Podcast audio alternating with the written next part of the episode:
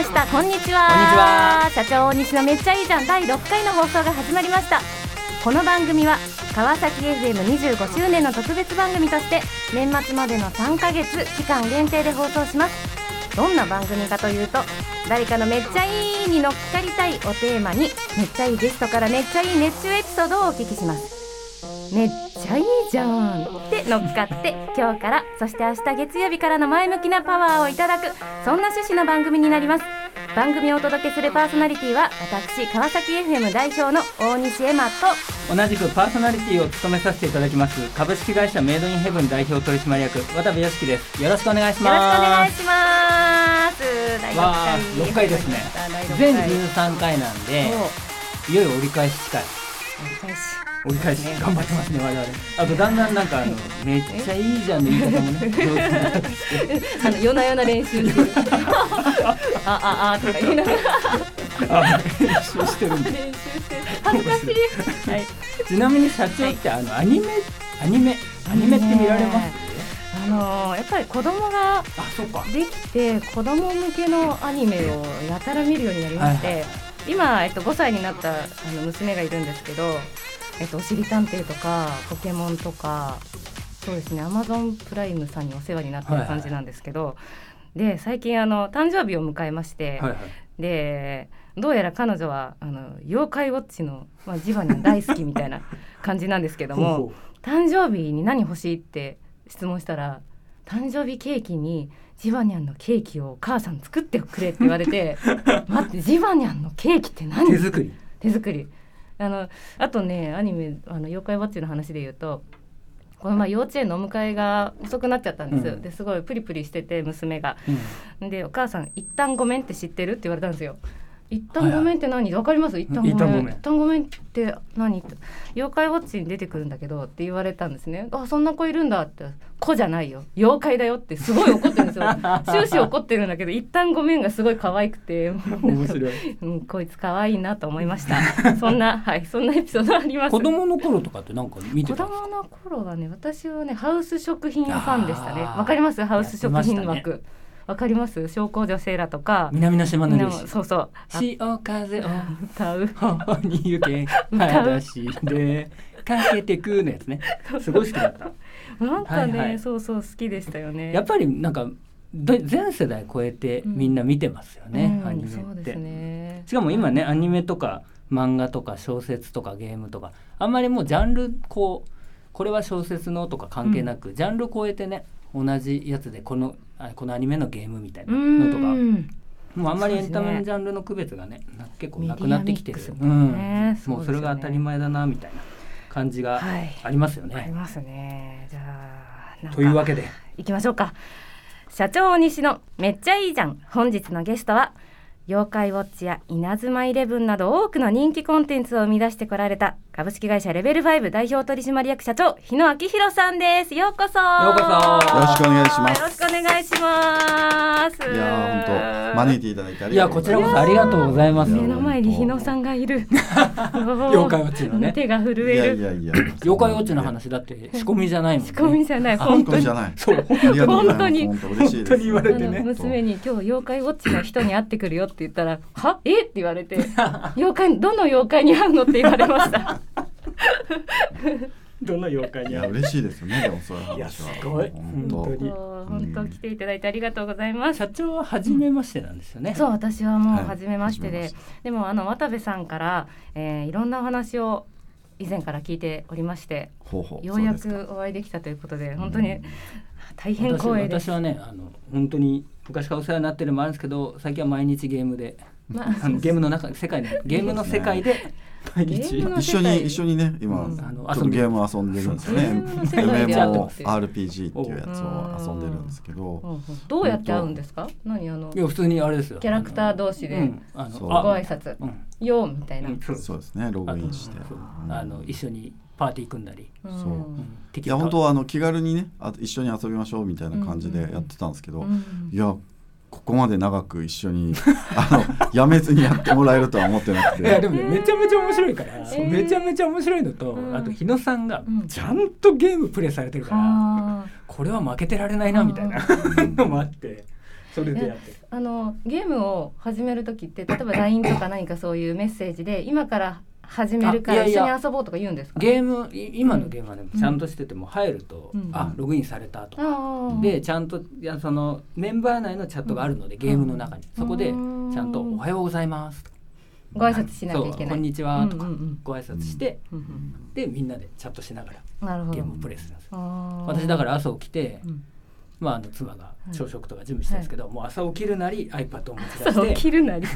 妻に「おはよう」を言う前にログインしてはい。先にチャットでゲームの中で「おはよう」っつって「怒られますよおはようそれはもおはようございます」おはよう書いてます。え日野日野さんも朝まあ時間問わずいらっしゃるんですか？ゲームの中いやあそうですね。でもねあの結構仕事しながらやってるんで、うん。その仕事こう仕事仕事をこう、メインの PC はいはいはい。あるじゃん、そこ横に置いててたまにこう まあみんなの会話を覗きながらやってるみたいな感じ。同じです同じ。です同じ。ちょっとここは答えといた方がいいなってところはちょっとチャットでね。入ったりとか。あのうんあー。チャットで入ったりとか。結構あの人気キャラなんでいつも。渡部さんちょっと人気なんですうんいやでもお互いね。お互いお互い人気いキャラ。でも楽しいですよやっぱ。ワイワイ。なんかあの自分たちの素性を知らない人たちとやってるじゃないそうでですかすよね。でやっぱりね僕とかもやっぱり会社であんまりこう失礼発言されないじゃないですか、うん。やっぱあそうですね。りねそう。確かに気軽にね。怒られたりもしない。たいに言われないじゃないですか、そうですね。あのそれがねやっぱね、ね言われるの楽しいですよね。楽しいですよね。うん。普通にね日野さん普通に煽られてる一プレイヤーから。普通に煽られて「おいおいてめえ」みたいな。でこっちはねちょっとドキドキするんですよ。そうですね。知ってるので、うん。あ大丈夫かなうんみたいに思って、そうかそう。みんな知らないですよねそのパーティーの中のでもなんかこう様子を見ていると、めちゃめちゃ楽しんでるうん。ひなさんが。うんだからうん。正しくゲームを楽しませ楽しまれてるから、うんうんうん。いいなと思って面白いですよね。はいまあそうやってね。そうやってね。あ本当今、はい。い、まだにそうやって楽しく付き合わせてもらってるんで、こちらこそありがとうございいやます。ーそんなね長い付き合いということで本ね当に長い付き合いなんですよ、うん。じゃあちょっとあのーまずそうですね。プロフィールいただいているものをお読みさせていただいて、はい。はい。まずあのレベル5、えーそれから日野さんねご存じない方もいらっしゃるので、えーご紹介をさせていただきます。はい。はい。妖怪ウォッチレイトンシリーズなどの作品で企画原案シナリオ制作プロデューサーなどなど務められている日野明宏さんです。1998年に福岡でレベル5を設立された後ドラゴンクエスト8ドラゴンクエスト9の開発も担当されました。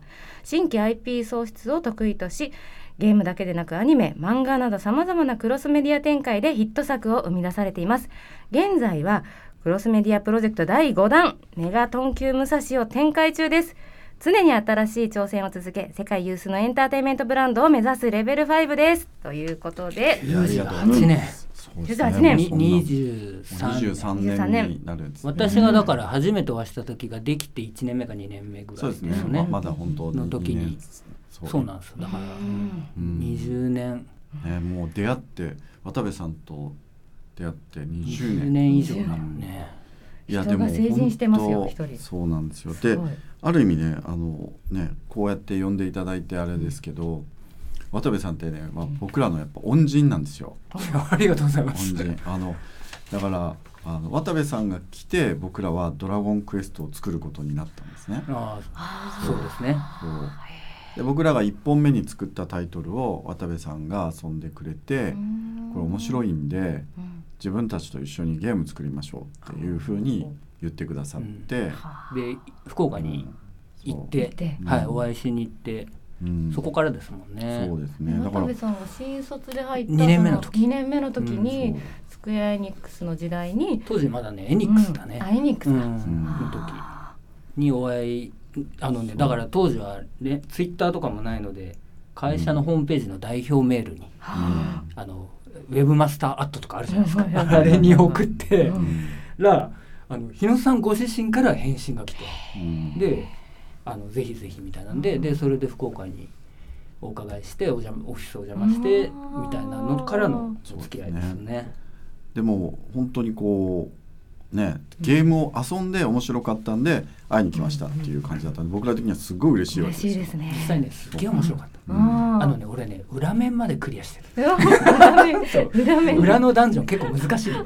裏のダンジョンもねちょっとあの遠距離遠距離キャラじゃないと勝てないの。遠距離キャラでねあの遠隔でうん。あのダメージ与えてクリアしましたみたいな話をねあのお話ししました。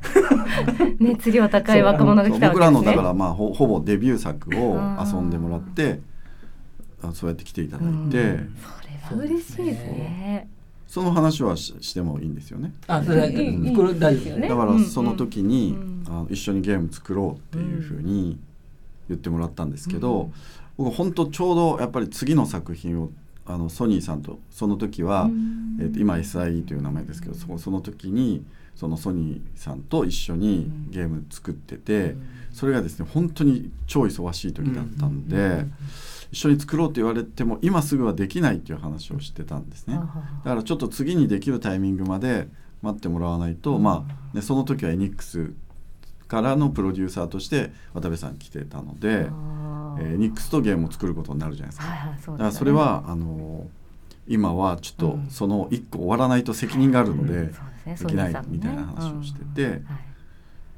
そうでやっぱレベル5という会社が世間からはそんな会社あるんだっていうふうに認識されるのってやっぱドラクエの力がすごい大きくて。あでまあその当時他のゲーム作っていたんですけどやっぱドラクエを作ることになって、まあ、ドラクエを作る会社でしょみたいな感じで覚えられるようなことになってでやっぱり今のレベル5のこう礎ができていった感じですから。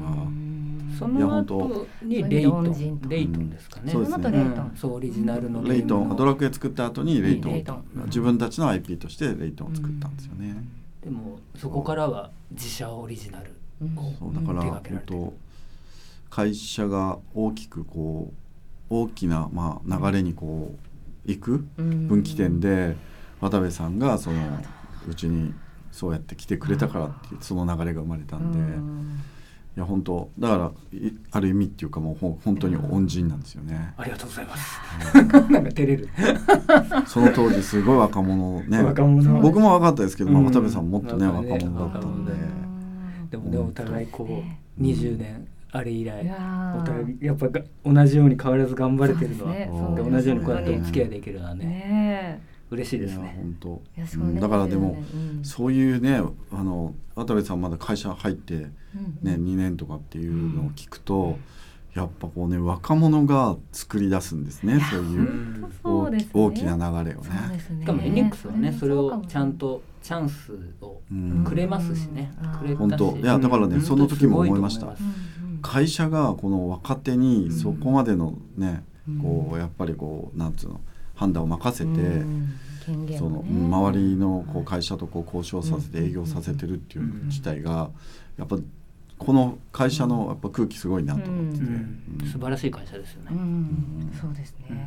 でそれだからレイトンからはもう本当に自分たちのオリジナルのものを作るっていうのでずっとそうですね。ね。レイトンからはもう。か確かにそうですね。そこから。そうなの。そこからもうあのサクッと開発、普通は開発会社っていうのは僕らみたいなあの、まあ、いいわゆるメーカーと呼ばれる大きな会社から開発支援をうん受けてものを作って、うん。その会社に販売してもらうっていうのが普通なんですけど、やっぱりドラクエとか経て、まあ、あの資金面的にも少しこう、あの生まれて、そこからはもうだからずっと自社のブランドで、もうす。ごいですよね。うん。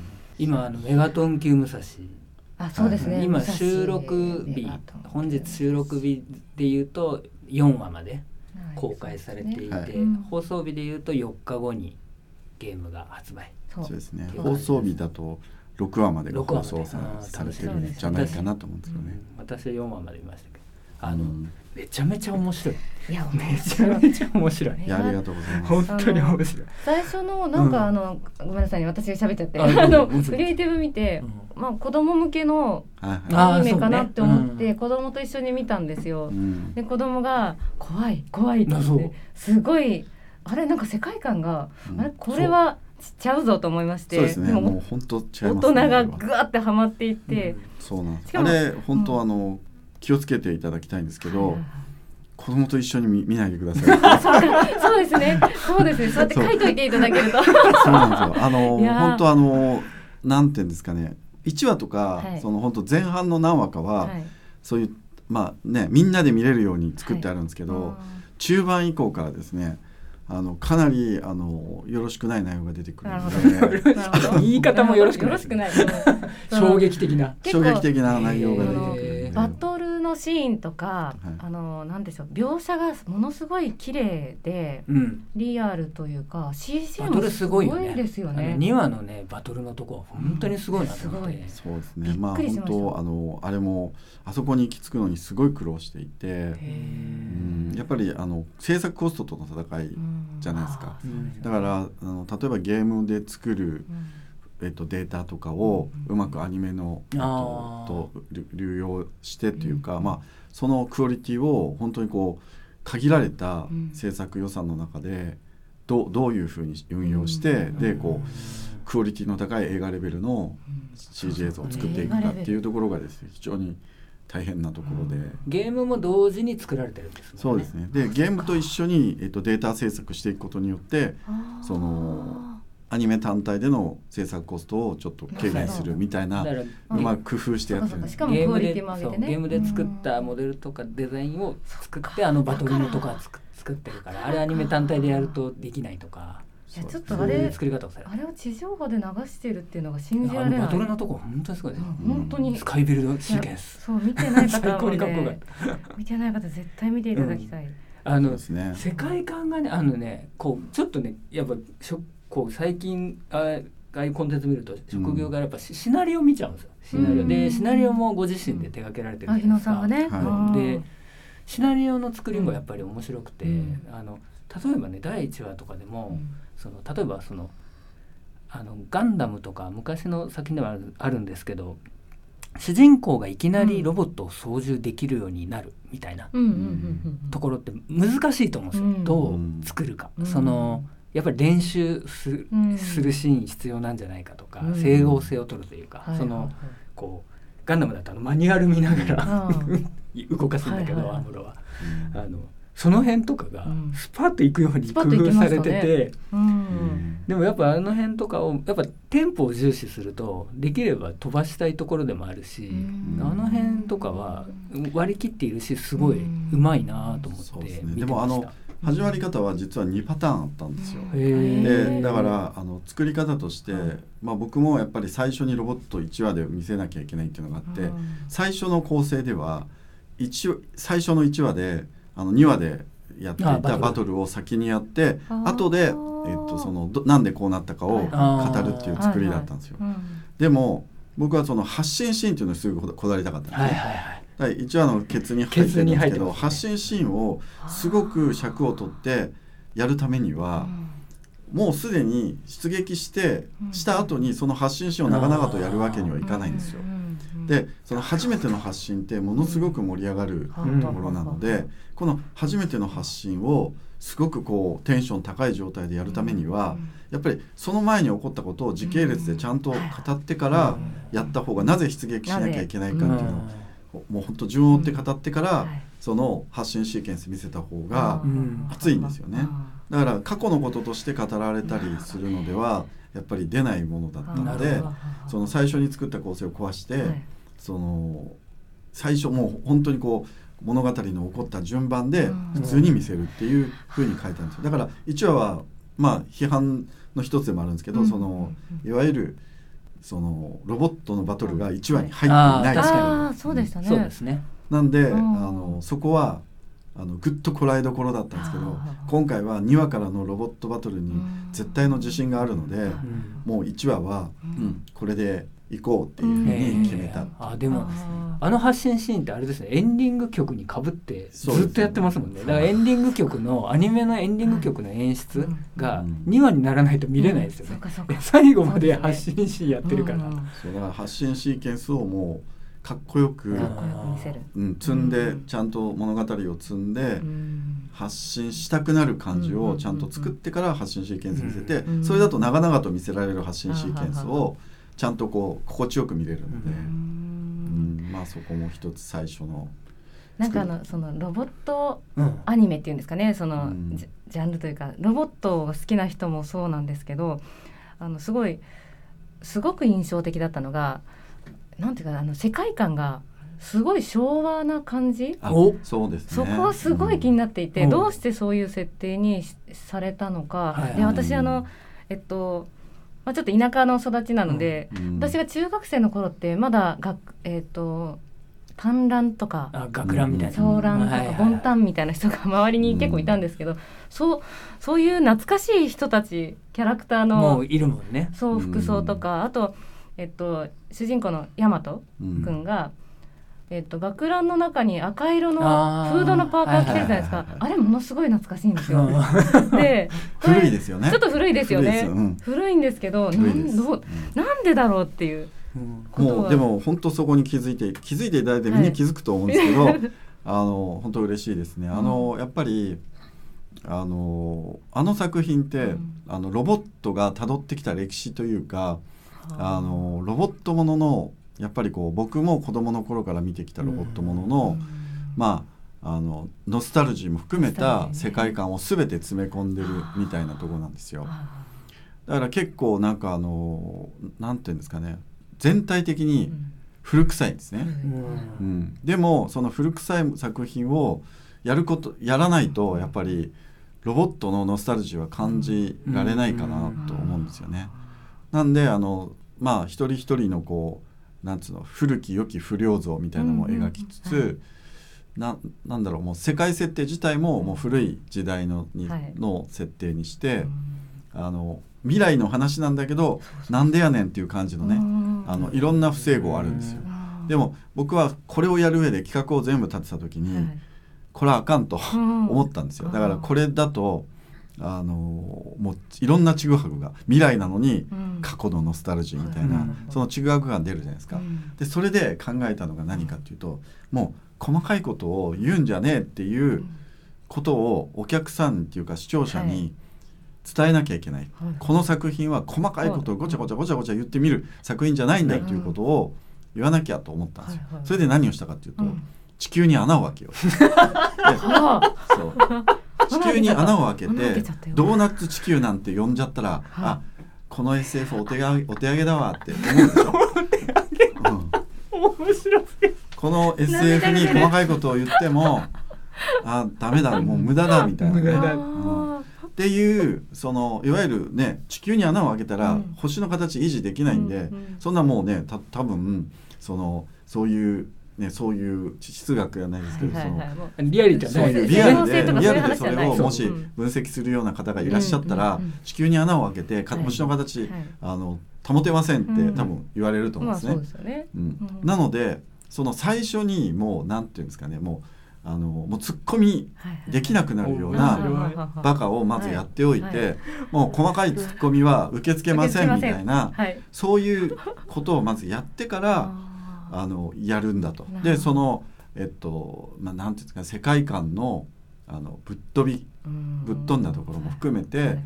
やっぱりこの作品はそういうエンターテインメントなんだということで作っていこうと。なのであの一番大事だったのが、そのありえないことを最初にガツンと提示して、うん。この作品はありえないことの中にありえるかもしれないことをこう、うん。少しずつ散りばめていく、うんえーものなんものなんだっていうね。面白い。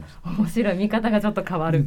まあまあね ネットとか見てるとそれでもね、うん。やっぱりね細かいツッコミをして。あります細かい。来られるんで、ね。お手お手上げだわと思いましたけど、こっちもお手上げだわみたいな。先に提示してるのに。でもね設定もねでも面白いんだよねうん。本当に。そうですね。そうそうそう。あの本当おお嘘をつくっていう、うんでもなんかこう大嘘なんだけどでもあれぐらい自由な方がいい。特にアニメだし、うん。うんアニメなのにそこまでリアルである必要があるのかみたいなところはね。ものを作っててもたまに感じることでもあるのでうん。すごくあの参考になるというかだから刺激にはなりますよ。そうですね。あの成功してるとは思ってるんですけど、うん。あの今もう、えっとね、一期の後半まで作っている中では、でもやっぱ分かってくれてる方は、えまあ、たくさんいて、うん。やっぱりそういう作り方というか、うん。あのそういうそのロボットものをうん。作る時の、僕はあれで物語の細かいうん。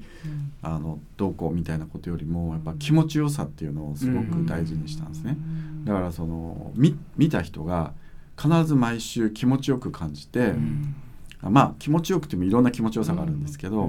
やっぱりロボットがあの何かを倒し倒すっていうところはやっぱりこうスカッとするシーンなんですよね。うんだからそれをちゃんとこう物語上のこうあの理屈を含めてちょっとした理屈を語った上で、うん。やっぱりこう見たいのはそのロボットがかっこよくうん。悪いものたちをうん叩き潰すところだから、そこを、まあ、本当にこう水戸黄門が印籠を見せるように、ってね。あのそう。うん。そういうところの気持ちよさをはい。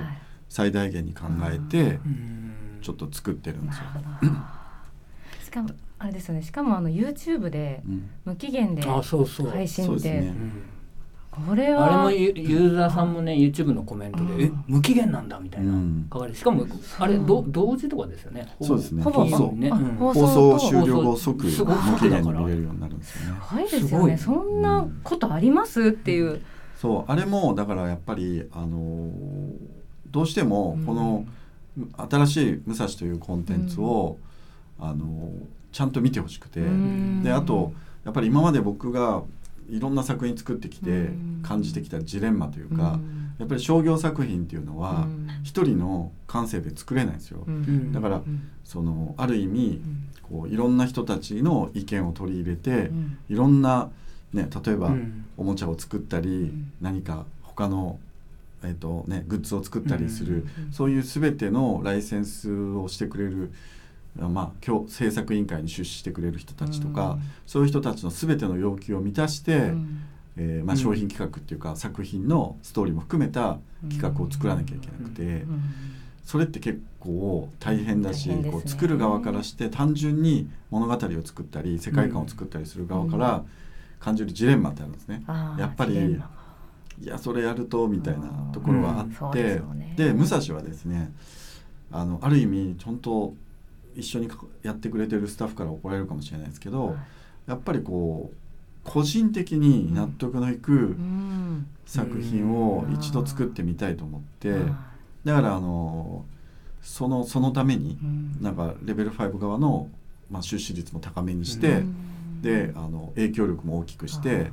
であの有無言わさないというあか もうあの、海はさ制作のね下手したらもうねね。下手したらもう趣味で作ってるんでくらいのねあのもう大きのぐらいのね。怒られますけど、うん。怒られますけど、うん。でもまあそれくらいの気持ちで、うん。あのなんかやっぱりこう納得のいくものを一回作ってみたいと。だからフィルムの権利も全部もらって、であの YouTube で、うん。あのじ配信してもうもうねそのフィルムで儲けるなんてことをはい。やんなくていいから、ああのみんなに見てもらいましょうでうん。一回このなんていうの振り切ったロボットものの、うん。ロボットものってこんなに素敵だよねっていうことをなんかこう伝えましょうっていう、うん。まあ、そういう思いでやってるんで、い、いやーなんか川崎 FM にもあの本当に英語でたくさんメッセージが届いたりですね。あのこれはどうどうやって読も読もうかなみたいなあの読めないメッセージも読めないメッセージもたくさん来た。り本当今回はあのせまあ、川崎からもそして全国からもたくさんの方から、えー応援メッセージとか質問をいただいたりしてるので後半戦でお話をいろいろ伺おうと思ってるんですがじゃあここで今日のゲスト株式会社レベル5日野社長からいただいたリクエスト曲のコーナーに移らさせていただきますがリクエストの曲はユニコーンの「メイビーブルー」ということですが懐かしい。こちらは日野さんにとってどんな曲なんですか、どんな曲？あの特にあのこの曲がどうだってことはないんですけど、やっぱりこう青春してた頃にき聴いた曲の思い出というか。日野さん中学生ぐらいですか？いやど高校生ぐらいじゃないかな。そうだから多分ユニコーンって1986年に広島で結成されたロックバンドで1987年に確かファーストアルバムアルバムを出していてそこに収録、はい、はい。されてるんですけどでまあ、あのファンの方からもすごい人気の曲で、うん。ただシングルカットされなかったんですよね。PV を作ったんだけども、シングルカットをしなかった曲で,、うん。でなんかこうあのそしてライブにもほとんどやらない。あのそうライブでえあのやらない曲そうですね。なんですよね。そうなんですかね。僕もあのそこら辺細かいこと知らないんですけど、うん。でもやっぱり他のユニコーンの曲と毛色が違いますそもね。うんなんですよ。そうなんです、本当にそう。青春時代。いや僕ねこの曲でユニコーンを知ったんですよね。あそうなんですへか。ななんでやっぱこう、はい、その当時の友人からむっちゃいいのがあるっつって、うん。だってそれこそ素晴らしい日々とかあと、うん。あのなんだっけ一雪が降る番最初街とか。の、一番最初のシングルがあれなのよ。大迷惑うん、大迷惑そうですね、ん。から売れてってくんだけどそ,、の前のアルバムだから、そうですね、いやー。いいですね。聞いてみましょうか、はい。ユニコーンで「メイビーブルー」聞いていただきましたがね。はい、なんか本当ユニコーンのっていうか奥田民生さんのなんか青春時代をあれでもなんかうん。再結成時にあやったんでしたっけ？そうそうそうそう。だからうん。ほとんど久々に。ライブで披露されてないんだけども、ユニコーン再結成のライブでうんうん、あのガチでこの曲を歌うっていうのはちょっと話題になってましたけど。でファンもすごいもうしたみたいななうん。な涙みたやっぱいなねだからそういう。お皆さんも思い入れある曲ってことですよね。なんかその若い頃のうん。なんかこう自分自身の葛藤とか苦悩みたいなのを表してる曲ですよね。うん PV もねなんかそう。独特ですけどかっこいいんですよね。PV もなんか本当にインコンとか奥田民生さん知ってたら、あこんな時代だったんだみたいな。こんな時代があって、ね。なんかそれも含めてね彼らのねいろんなそう。葛藤があったんじゃないかな。やっぱ僕らがそういう学生の頃に憧れられたのは、やっぱねこう安っぽくなかったんですよ僕らから見て。だからやっぱアイドルってこう人気がある人たちってやっぱりこう作られた感じがしてたんですけど、ユニコーンに関してだけはなんかこう野で育った感じというか、うん本当にこうちょっと尖ったところもあって、まあそのバランスが良かったんでしょうね、うん。もっとあれ以上尖りすぎててもダメだったうん。ん。ですけど、うん。なんかそのお奥田民生さんのセンスというかね、あこー。うう歌もそうだし、うんその曲作りのセンスみたいなのも全体的に良かったんですね。でまあね全体全部曲好きなんですけど、うん。やっぱこの曲がいいなと思うのは、なんか他の曲と違ってうんすごくこうストレートなうんあのストレートな歌謡曲みたいな、やつじゃないですか確かにはい。うんだから逆に彼らの曲としてはすごくこう目立ってるんですよね。異質な感じあり異ますよね。質な感じなんだよ。うはい、ありがとうございます。じゃあ、次のコーナーに移らせていただきます。めっちゃいいアドバイスこのコーナーはゲストからめっちゃいいアドバイスをもらっちゃおうという企画になります。リスナーの皆様からの質問、悩み、相談などどしどし募集しております。番組公式ツイッターご覧ください。さて、本日いただきましたご相談内容ですが、ものすごい数。はい。歴代ゲストはい。1位、、もうすごい。ツイッターもメールもねはい。海外からも。海外からも。であの先にあのたくさんいただいてたのでうん。あの先にちょっと私の方からあ、そうですね。はいご説明を差し上げますと、ちょっと一番多かったのがやっぱりその、ゲームの開発状況とか、うんあのこの続編は作ってますかとか、うんそういう話だったんですけど今日はそういうのはちょっとお答えできないので、なさい、そういうメッセージたくさんいただいたんですけど。申し訳ないんですけど、あの、はい。お答えはできます。あの、はい。また公式サイトうん。や公式にね。レベルレベル5 5さんから出される情報を、はい。あの待っていただけると楽しみに待っていただけるとと思います。はい。じゃあそういった質問たくさんいただいている中でですね、はい。ちょっとこう日野さんのあのなんて言うんでしょう、えーまあちょっとあのお人柄とかがわかるようなねそういった質問にフォーカスしてご紹介したいと思いますが、はい、それでは読みますね。伝音さんからいただきました。日野さんの私生活は何をしているんですか？というご質問。ざっくりしてるなざっく。り。でもこれ私も聞きたいかも。ただあのゲ間違いなくゲームはしてます。そうですね。私生活。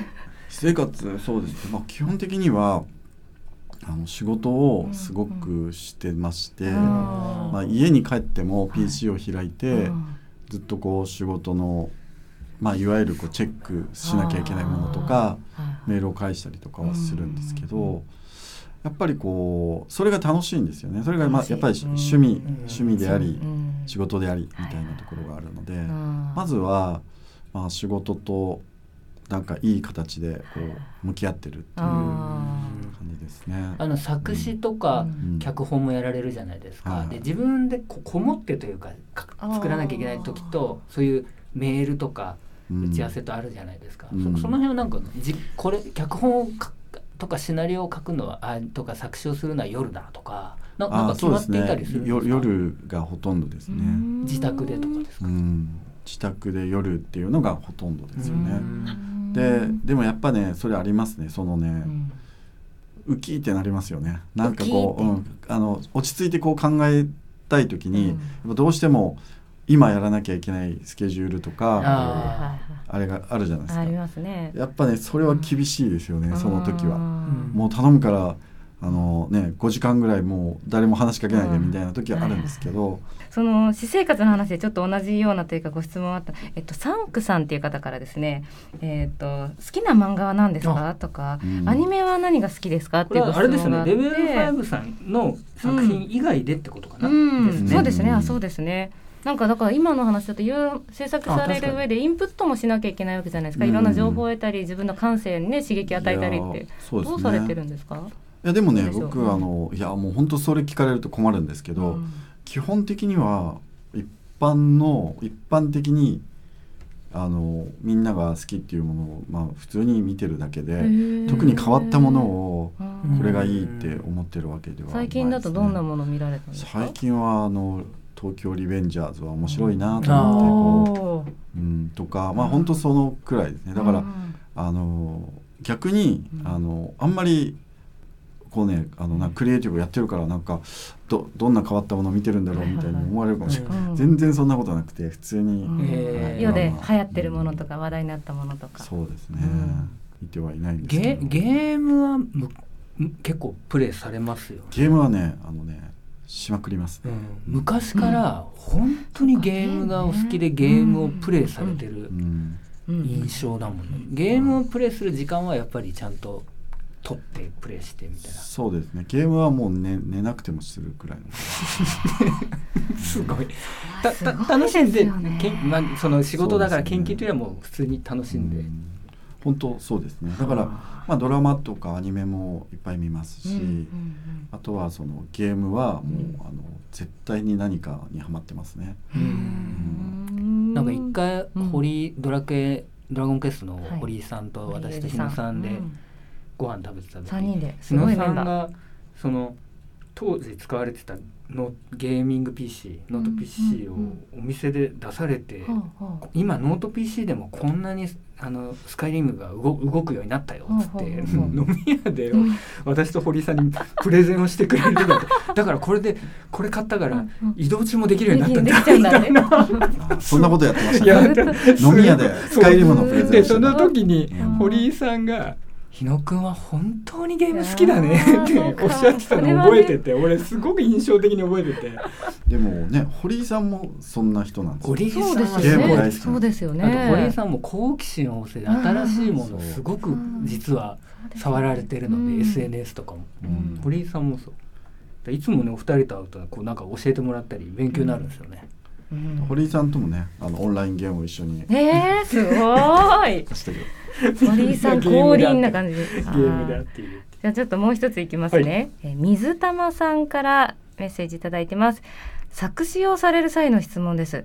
紙に書きますか？紙に手書きですか？またはパソコンやスマートフォンを使われていますか？っていうどういうすごいねピンポイントな質問ですよね。ピンポイントすごい水玉さんはそういう仕事をされてるんですか、すごいですよね。うん僕が作詞してるみたいなことを知ってるんだと思って。ご存知なんですねそうもうそれだけの質問ですもんね。ね。うんそうですねあの僕別に作詞を、うんあのこう強く望んでしてるというよりも、作品のためにあの楽曲をぶらしたくないんですよね。うんうん。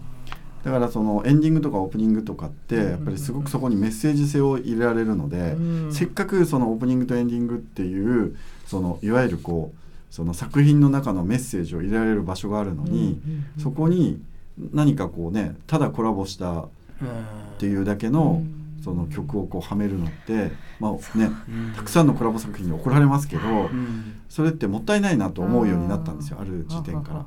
うん、だからそこも作品の表現の場の一つなので、うん。そこで何かストーリーの中の謎をちょっと入れたりとか、うん。せっかくできる場所なのに、それをあのややることができるわけだかはあ。らそれを逃したくないなと思ってうん。なので物語と一緒にオープニングとかエンディングの詩も一緒に作ってでそこにちょっとした謎が入るようにしたりとかしてます、なんか今放送中のメガトン級武蔵もうん。あのなんか歌詞もあれセリフになんか入ってきあたりしますよそうそうそう。入っね。しますよもう本ね。当ねあそのネット見てると嬉しいなと思うのは、はい。ダサいダサい書いてあるんですよ。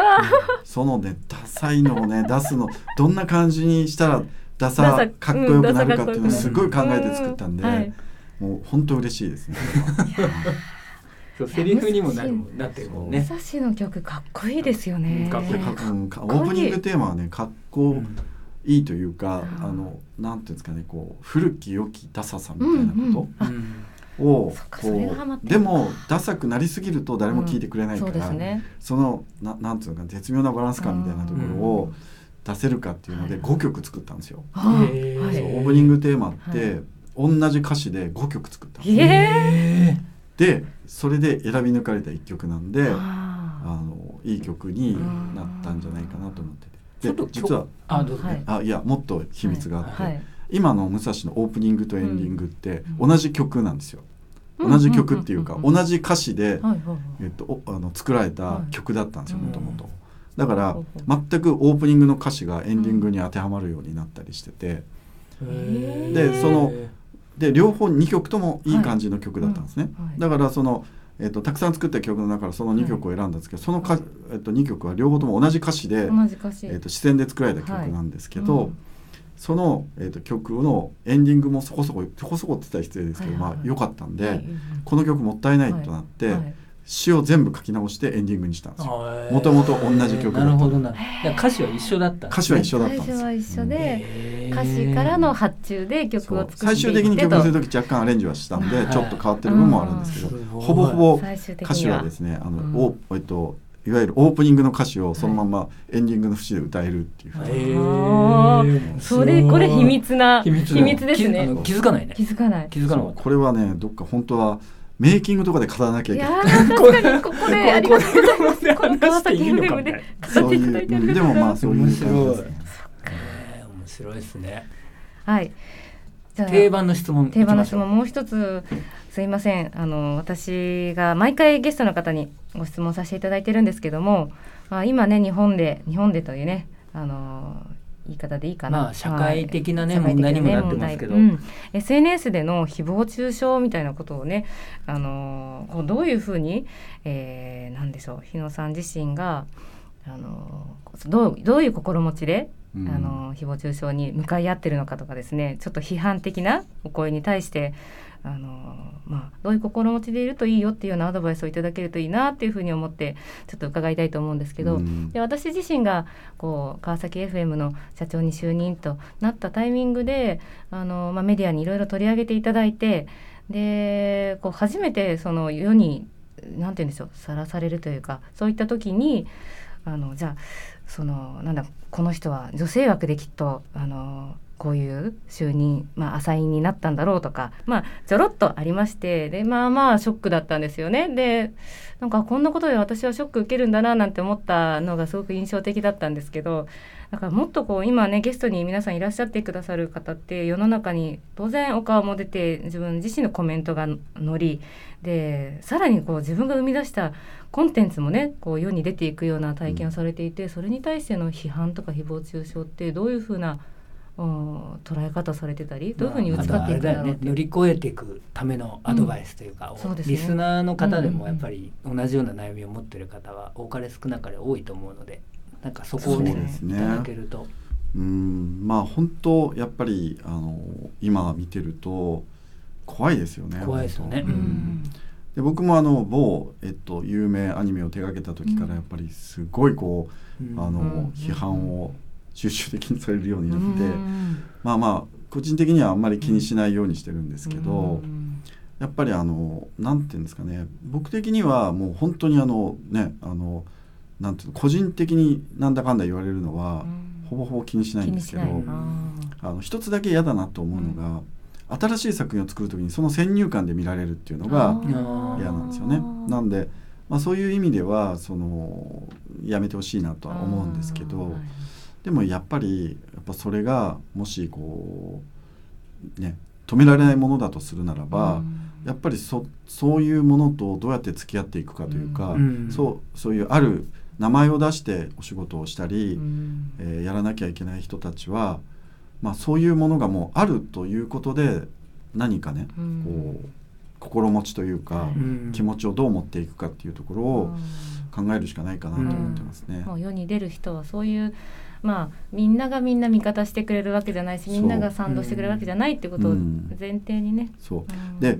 完全に頭ごなしに誹謗中傷するん。批判と、あのね、完全にこうやっぱりあのファンとしてうん。すごくこう素敵なことを言ってくれると、その中間みたいな人たちがいるんですよね。そのいわゆる、えっと、ちゃんとしたことを言ってるんだけど言い方がかなりきついとか、ごもっともなことを言ってらっしゃるん。ですけどあのその言い方はうんちょっと、傷つくなってね。うんあのうんこちら側としては傷つくなうん。みたいなところがあるんですよ。うん。だからこの部分っていうのは僕はあのなるべく嫌だけど、うん。あの見ようかなっていうのはあって、うん。で基本的にもうあのなんつうのこう頭ごなしにもうあのっていうのはもう最初から読みもしないし、うん。気にしないんですけど、うん。そのグレーなところにいる人たちの意見は、あなるほど。の僕は拾って次の作品につなげていこうみたいには思いますね。うん。だからそれ本当ねそれを選び出すためには見なきゃいけないじゃないですか。そうですよね。だかからに若干苦痛なんですけど、ご自身で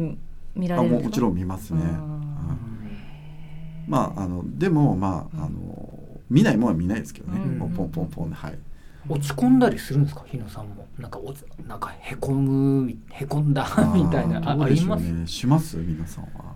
私はね、うん、あんまりないんですけど、はゲームの仕事の時は全くなくて、うん。脚本の時はものすごくセンシティブになりました、気になっちゃって。なるほど。つ妻はずっとね横で見てるからうん。あんたゲームの時はそんなこと全然ないのにうん。脚本みたいな時もう評価も気になっちゃって不思議。うんもう他のこと手につかないみたいな。名前出てるからかな、ね。個人名うん。がだからなんかそれでねうん。あんまり見ないようにしたり、そうですね。うん、あの私はどっちかというと影響を受けやすいなって自分でも気づいたので、うん。あんまり正直言うと見ないようにしましたね。でも僕もねあれかもしれないですね。そのなんつうのこうそれを聞いて落ち込むみたいなのはないですね。うん。ただえっと気分は良くないじゃないですか。すね。なんかね悪いこと書かれると、うん。だ気分は良くないんでまああのあれですけど、うん。あ嫌だなと思うんですけど、でもあのなんか慣れてるせいなのか、落ち込んだりはないですね。なんでまあえっとだからまあえっと作品作ると、うん。じゃあ何割かの人はすごく良いと言ってくれて、うん。何割かの人はねもうん。う頭ごなしにそういうの違うって言ってくれたり、いろいろあるんで、まあ、そこはもういつものことなので、それはあのそのしっかり受け止めるんですけど、ただやっぱりいいって言ってくれてる人たちはい。るじゃないですか、はい。い、いって言ってくれてる人たちに関しては肯定的な目で最初から見てるんですね、うん。だからその肯定的な目で見ている人たちが熱量としてすごくいいっていうふうにこうあの思っているのかそれともまあいいんですけど、まあはいっていう感じだった場合はそれはあのいいっていう目で見ても、さほど良くないってことなので。うん。だからそういうあの変にうがった目を見てない人たちのこうなんと反応温度差みたいなものはそこには読み取れるものがあるので、そのあのそこだけはね読み取る価値があると思いますね。それも含めて。そういいと言ってくれて、肯定的な目で見てる人たちが、温度3なのか温度10なのかっていうこと、っていうのはネットからでも汲み取れるので、そこは取ってそのね頭ごなしの人たちはもうあの聞かない気にしない。気にしない。っていう、うん。まあ、そういう感じですかね。いやでもたくさんね出されてるってたくさんあのそういう経験をされてるからできることな気もするね。すすごいね。いやーありがとうございました。じゃああのラジオをお聞きの皆さんでねゲストの方にアドバイスを受けたいという方、えー公式ツイッターで、えー告知させていただいてますので、ぜひぜひメッセージください。お待ちしてます。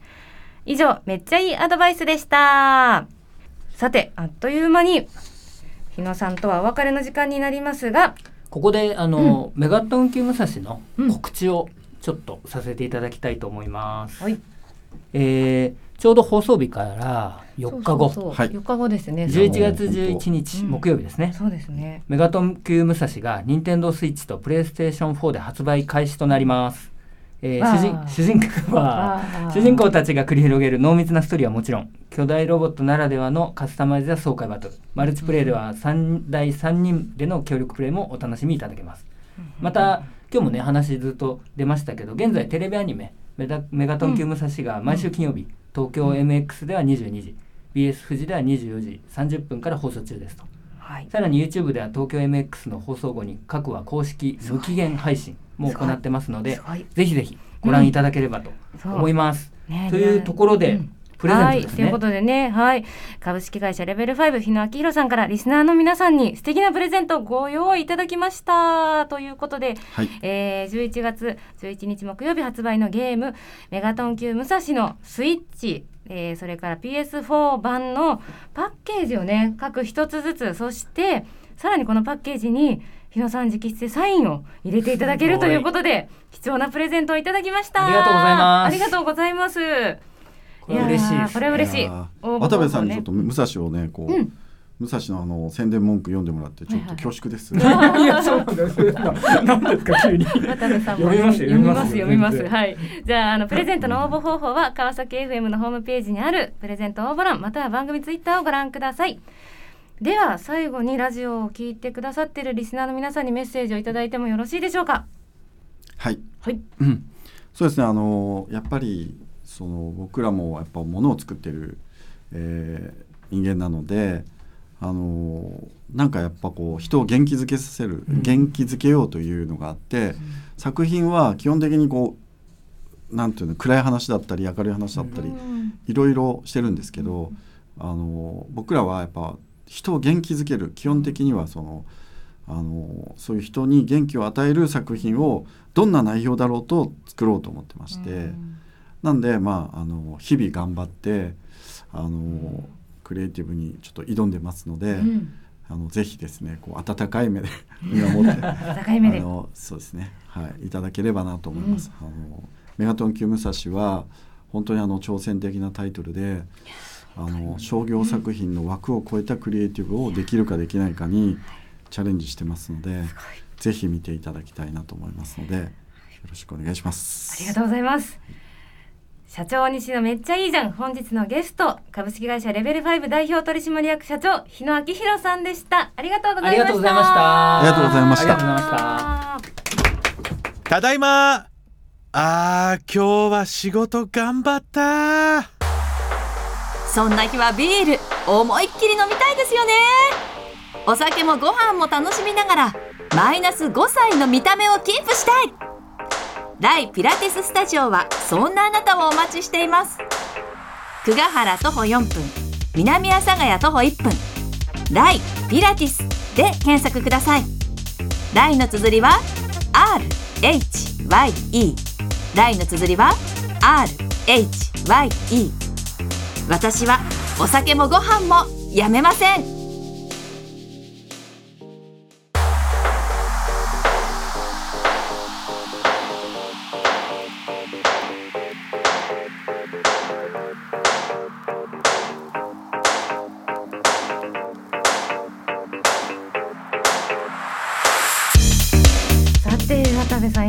ですよ。今日も楽しかったですね、うんもっと聞きたかったって毎回なんか言ってでも日野さんもあのおっしゃってましたけど、うん。あのメガトン級武蔵、ん。本当に結構挑戦的な内容で、今日はすごい貴重うん、な話をあの伺いましたね。私も本当に個人的に楽しませていただいてるので、今日ねあの放送を聞いて興味持っていただいたリスナーさん、もう本当に YouTube で全話今すぐ見れるので。そうそうねあの見ていただけるといいかなと思います、まだまだ追いつきますよね。はい第6回の放送ですもんね、今ね。なんかね今日のお話だと結構この後も盛り上がりがいろいろありそうなんでそうそう。楽しみですそうですね。はい。でさて来週ですが、なんとなんとめっちゃいいじゃん。初の生放送となります。大丈夫ですかね？大丈夫かな？我々いつもかなり編集頼みですけど。そうなんですよ。ここカットみたいなねできないからちょっとねそう。でゲストは2組いらっしゃるんですけど、はい。めっちゃいいじゃん。のオープニングとこのエンディングの曲をね作っていただいているはい。ミュージシャンアニマルハックのお二人はい。そして川崎のね川崎といえばという川崎のソウルフード元祖ニュータンタン麺で有名な株式会社源の亀井さんにお越しいただきます。楽しみですね、これニュータンタン麺は食べるんですかね、ね、スタジオの中でずるずるずるずるこの音をお聞きください。咀嚼音。はい。食べちゃいますかね、というわけで、ね。はい。お話はつきませんけども、うん。ね。今日のめっちゃいいじゃんこの辺でお開きですかね、はーい。パーソナリティは渡部と川崎 FM 社長の大西エマでした。最後までお付き合いいただきありがとうございました。良い日曜日をお過ごしください。また来週